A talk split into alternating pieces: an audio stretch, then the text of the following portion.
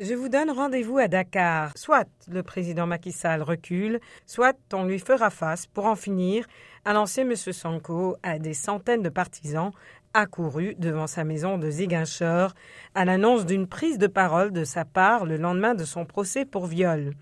À ce procès, tenu en l'absence de M. Sanko, le procureur a requis sa condamnation à 10 ans de réclusion pour viol ou au minimum à 5 ans de prison pour corruption de la jeunesse, ainsi qu'un an de prison pour les menaces de mort qu'il aurait proférées contre la plaignante Adjissar. Le combat final, ça se passera où? Ça se passera à Dakar, a-t-il proclamé, affirmant son intention de rentrer par la route et de transformer ces quelques 500 kilomètres de trajet en caravane de la liberté. M. Sonko a précisé plus tard sur les réseaux sociaux qu'il comptait se mettre en branle jeudi et a appelé les Sénégalais à converger vers Dakar. Il a toujours refuté les accusations contre lui et crié au complot du pouvoir pour l'écarter de la présidentielle de 2024.